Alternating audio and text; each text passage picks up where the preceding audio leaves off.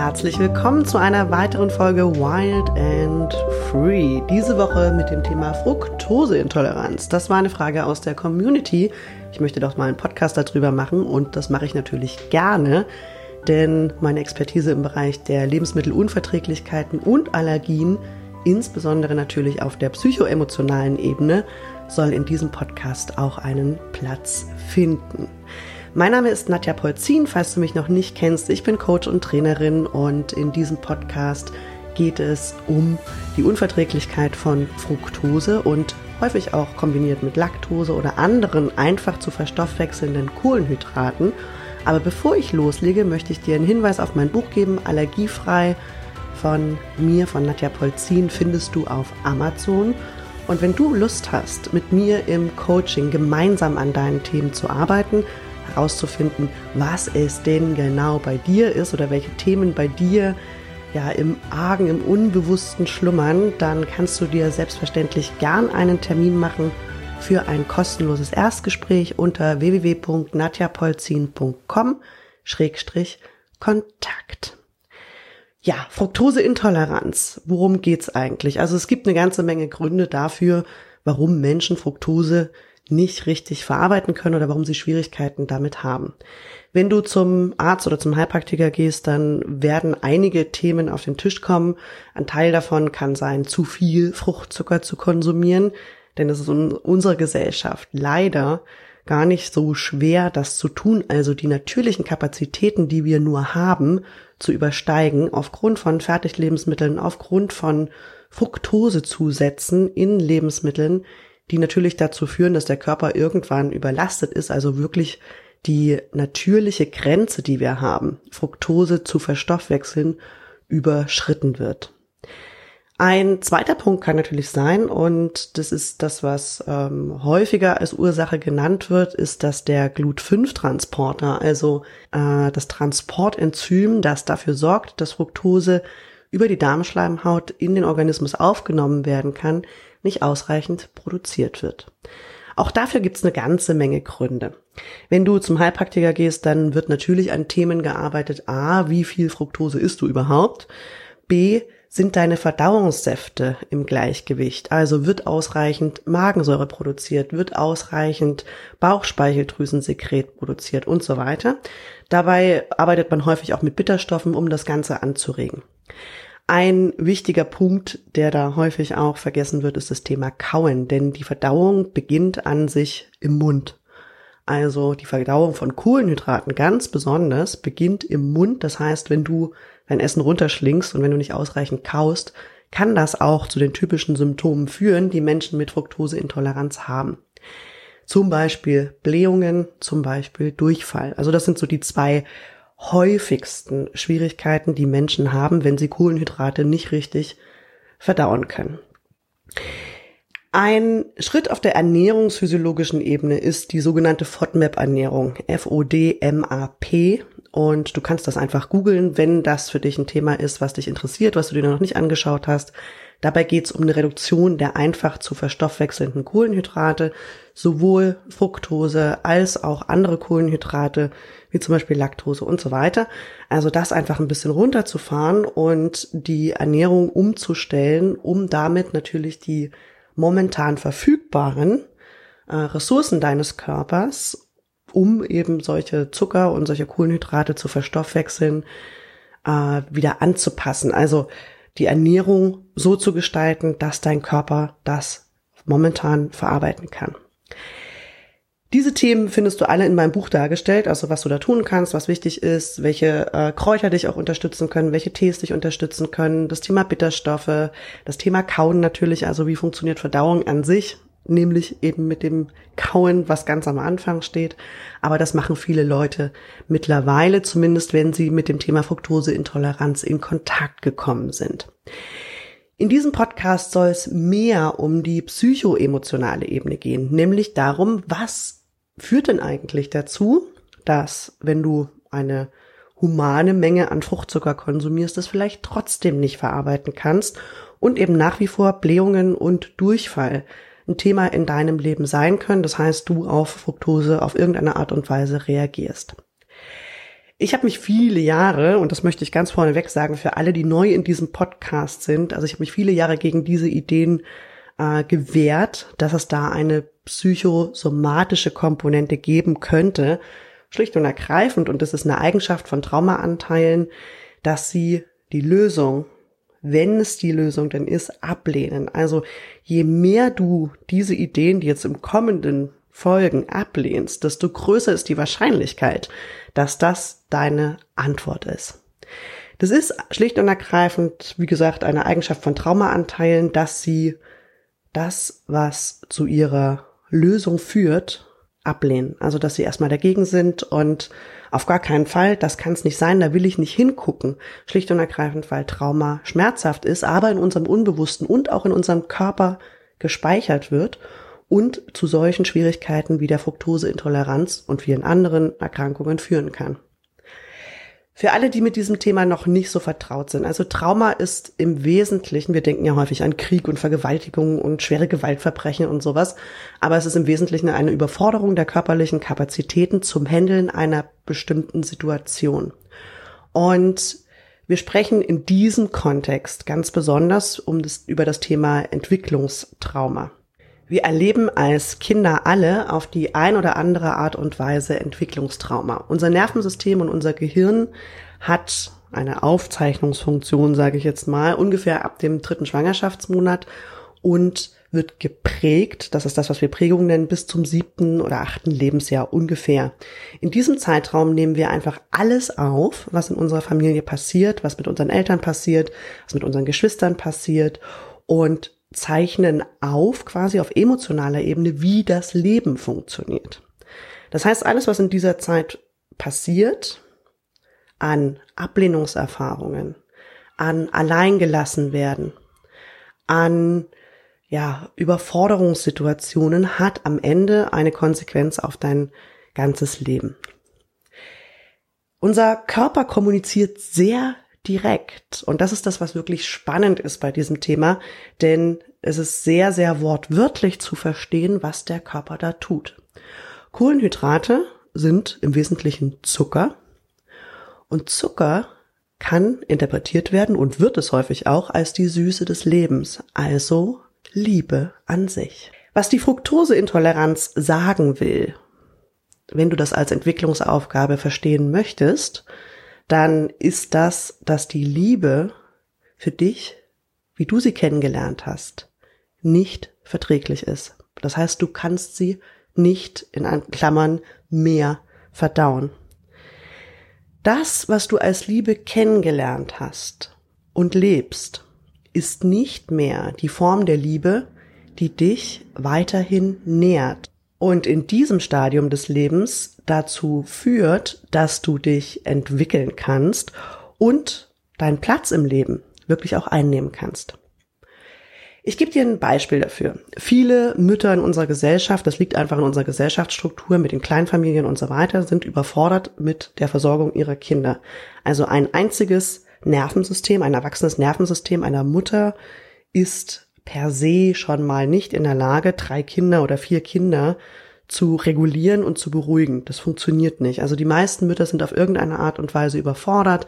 Wir leben in einer Gesellschaft, in der Frauen noch dazu arbeiten müssen und vielleicht noch dazu den Haushalt machen müssen, vielleicht auch alleinerziehend sind und so weiter. Und was viele Kinder lernen, das nennt man Parentifizierung, also dass die Kinder verantwortlich gemacht werden für die emotionale Welt der Mutter. Das sind alles unbewusste Prozesse, ja. So keine Mutter geht hin und sagt, mein Kind ist verantwortlich für meine emotionalen, äh, für meine emotionale Stabilität oder für meine Gefühle. Aber viele Kinder bekommen das mit. Also wenn du nicht brav bist, dann geht's mir nicht gut als Mutter. Das heißt, die Mütter wälzen sozusagen die Verantwortung für ihre eigene Gefühlswelt auf die Kinder ab und das Kind lernt von Anfang an, ich bin verantwortlich dafür, dass es der Mama gut geht. Was das Kind dann lernt, ist, dass es anderen zu dienen hat und dass Liebe an ganz harsche Bedingungen geknüpft ist, nämlich an die Bedingung, das zu tun, was für andere immer gut ist, was für andere immer richtig ist. Damit das realisiert werden kann, müssen wir natürlich unsere eigenen Wünsche, Bedürfnisse, unsere eigenen Themen zurückstellen und uns komplett, häufig passiert das, komplett von ihnen abspalten. Also du lernst anderen zu dienen, aber nie etwas für dich zu tun. Also dein Verhalten und dein Streben im Leben ist darauf ausgerichtet, dass es anderen Menschen gut geht. Das ist eine sehr, sehr, ja, eingeschränkte Form von Liebe, die an eine ganze Menge von Bedingungen geknüpft ist. Also die Liebe, die du bekommst und bekommen hast als Kind und häufig auch jetzt im Erwachsenenleben, weil wir setzen ja dieses Muster aus dem Elternhaus in all unseren Beziehungen fort und nehmen das mit. Die Liebe, die du bekommen hast, ist an einen Katalog von Bedingungen geknüpft, nämlich die Bedingung, dass du dafür sorgst, dass es anderen gut geht. Die Konsequenz davon ist, dass du nicht existierst. Du hast vielleicht gar keine eigenen Wünsche im Leben. Und wenn du sie hast, dann hast du keine Instanz in dir, die dafür sorgt, dass du diese Wünsche und deine Ziele im Leben auch tatsächlich in die Umsetzung bringen kannst.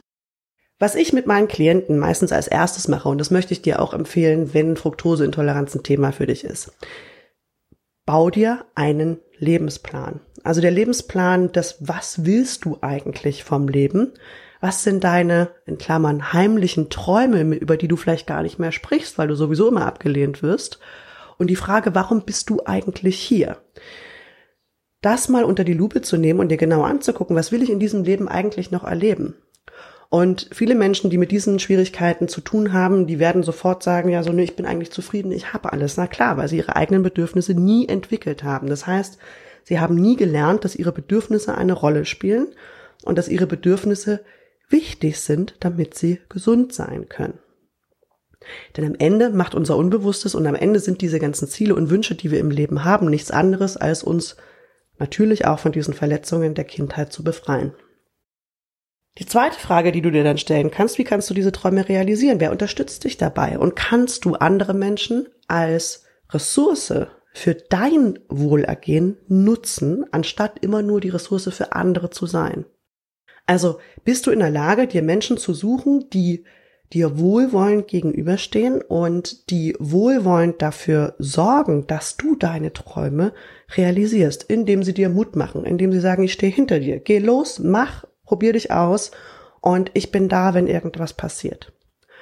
Nicht unbedingt nur in Form von, also wenn wir Ressource hören, dann hören wir natürlich, oh, ja, muss Geld geben oder sonst irgendwas. Darum geht's überhaupt nicht. Sondern wir brauchen emotionale Ressourcen von außen. Also wirklich Liebe, die verhältnismäßig frei lässt. Also freier lässt als das, was du bisher vielleicht gelebt hast. Ich möchte dir eine Übung mitgeben. Also der Lebensplan ist das erste auf jeden Fall. Und ich möchte noch eine weitere Übung mitgeben, die dir dabei helfen kann, Bewusstsein darüber zu kriegen, was denn die Liebe in deinem Leben eigentlich ist, was du gelernt hast und wie das anders sein kann oder vielleicht anders sein soll sogar, damit dein Körper wieder in der Lage ist, die Süße des Lebens, also die Liebe, die du kennst, zu verdauen. Nimm dir dafür einfach ein A4-Blatt und schreib, oder zwei A4-Blätter am besten, schreib auf das erste A4-Blatt, leg's quer, schreib oben drüber zu Hause. Und dann schreib stichpunktartig, das kann alles Mögliche sein. Nimm dir eine Minute Zeit und nimm dir ein bisschen Zeit, mach dir ein bisschen nette Musik an, geh mal in dich und schau dir mal an, wie hast du dich in deinem Elternhaus gefühlt? Das ist die wesentliche Frage. Also wie hast du dich in deinem Elternhaus gefühlt? Viele Menschen antworten mit Dingen wie, ich habe immer das Gefühl gehabt, ich bin adoptiert oder ich gehöre irgendwie gar nicht so richtig in diese Familie rein oder ich werde eigentlich gar nicht gesehen oder meine Wahrnehmung wird mir ständig abgesprochen oder äh, meine Geschwister waren wichtiger als ich und so weiter und so fort. Also wie hast du dich in deinem Elternhaus gefühlt? Es ist völlig egal. Natürlich haben deine Eltern das Beste gegeben und natürlich ist alles ganz super, weil du lebst ja immer noch.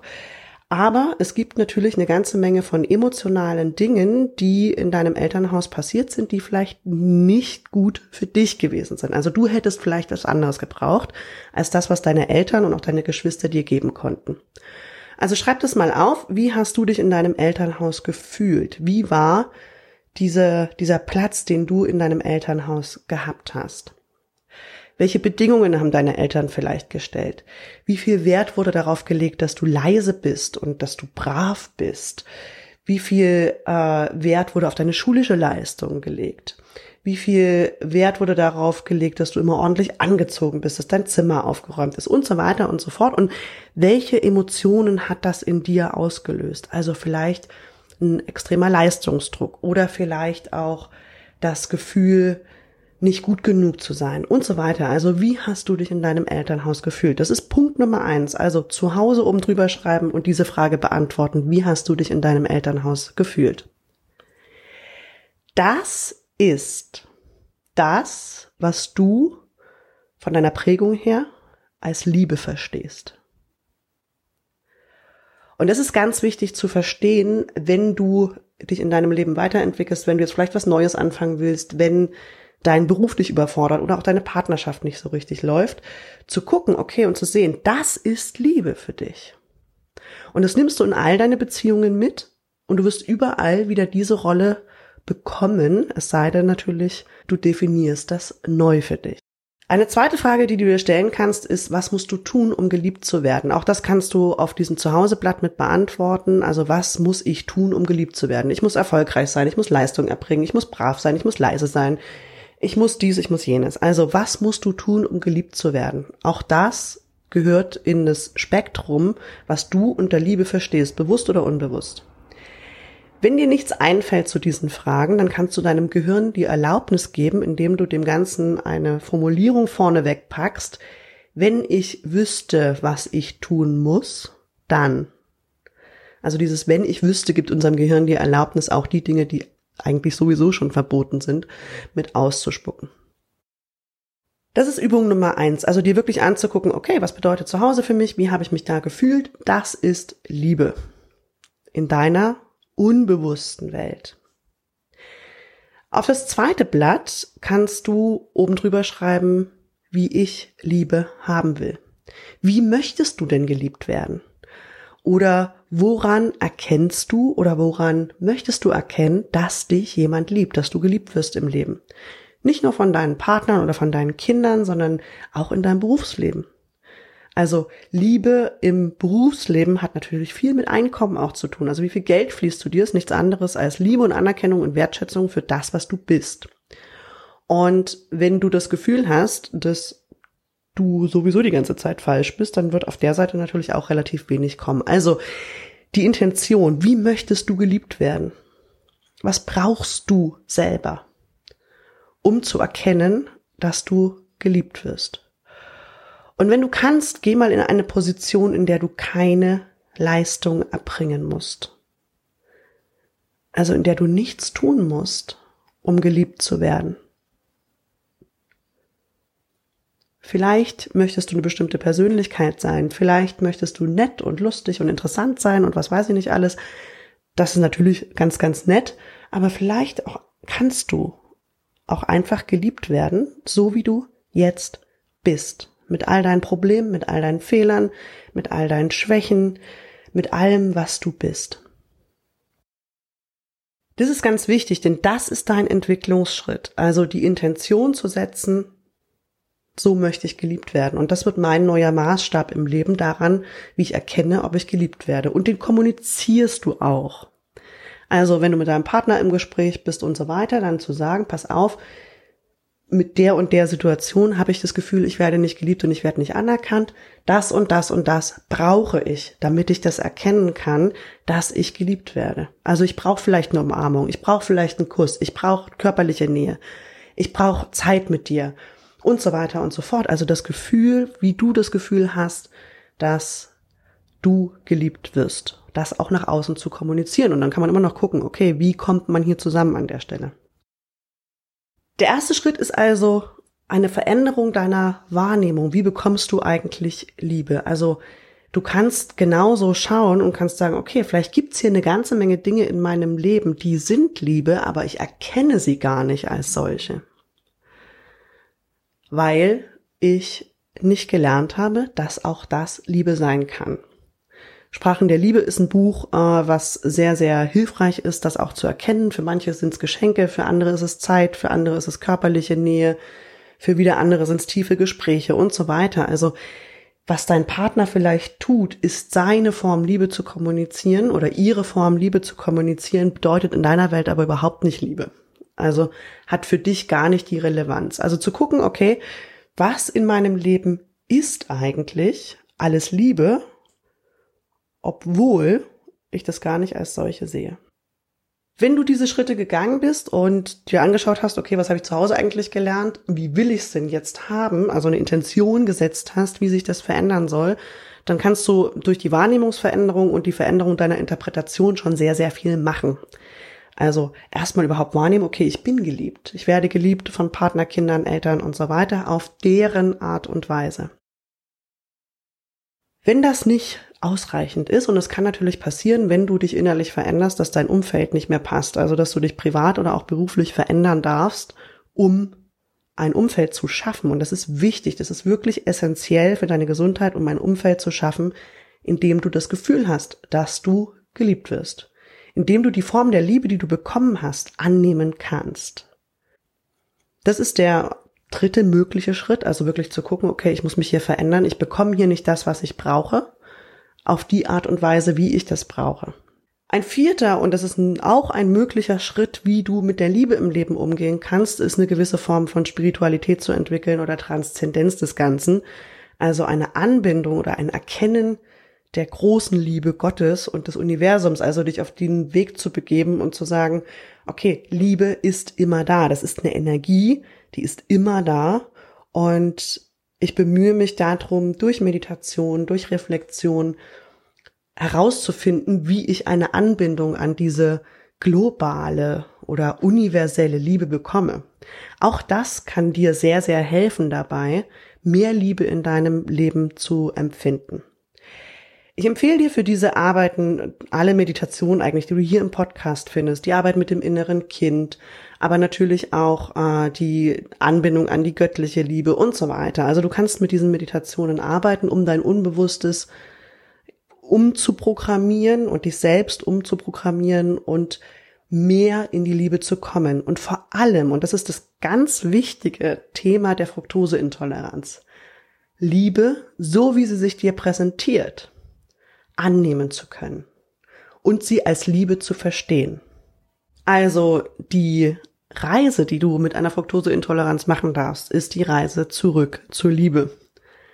Was in deinem Leben gibt dir Liebe? Was gibt dir das Gefühl, geliebt zu sein? Was gibt dir das Gefühl, gehalten zu sein, damit du in Zukunft auch wieder mehr Fructose, mehr Zucker, mehr Süße des Lebens vertragen kannst und aufnehmen kannst. Das funktioniert tatsächlich. Also du wirst auf deinem Weg feststellen, okay, hier gibt es eine ganze Menge Dinge in meinem Leben, die haben alles andere als Liebe, also überwiegend Angst in unserer Gesellschaft sehr, sehr weit verbreitet, dass Menschen nicht in der Liebe leben, sondern in der Angst leben und das rauszufiltern und zu sagen, okay, das hier ist keine Liebe. Wenn mein Partner der Ansicht ist, ich soll jetzt dieses und jenes nicht tun oder wenn meine Mutter der Ansicht ist, ich soll jetzt dieses und jenes nicht tun, das ist alles keine Liebe, sondern das ist Angst. Und das zu verstehen und da auch äh, zu gucken, okay, wie kann ich den Leuten in meinem Leben klar machen, was für mich Liebe bedeutet und was es bedeutet, unterstützt zu werden, anerkannt zu werden, wertgeschätzt zu werden, damit sie sich verändern können und ich gesund werden kann. Also du gesund werden kannst, weil du mit einer Form der Liebe konfrontiert bist und weil du mit einer Form der Liebe leben kannst, die für dich verträglich und verdaulich ist. So, das waren Impulse zum Thema Fructoseintoleranz und insbesondere über die psychoemotionale Aufgabe, die du hast, wenn du eine solche äh, Störung entwickelt hast. Ich würde nicht sagen, dass es Krankheit ist unbedingt, sondern das ist tatsächlich für mich zumindest ebenfalls ein Zustand des Körpers, der ein Signal für dich hat, dich weiterzuentwickeln und zwar im Bereich der Liebe. Wenn du Lust hast, mit mir zu arbeiten, ich habe es am Anfang schon gesagt, melde dich gerne unter nadjapolzin.com-kontakt und ich wünsche dir einen wunderbaren guten Morgen, guten Mittag, guten Abend, wann auch immer du das hörst. Und bis nächste Woche. Tschüss. Wenn dir diese Episode gefallen hat, dann freue ich mich über ein Like und eine Bewertung auf Apple Podcast, auf YouTube, auf Spotify und natürlich auch einen Kommentar in den sozialen Medien. Lass mich wissen, was du in dieser Folge gelernt hast, ob es dir geholfen hat, ob du damit d'accord gehst, ob du diese Aufgabe annehmen kannst, ob du es ganz, ganz anders siehst. Ich freue mich, mit euch in Kontakt zu kommen. Vielen Dank, bis bald.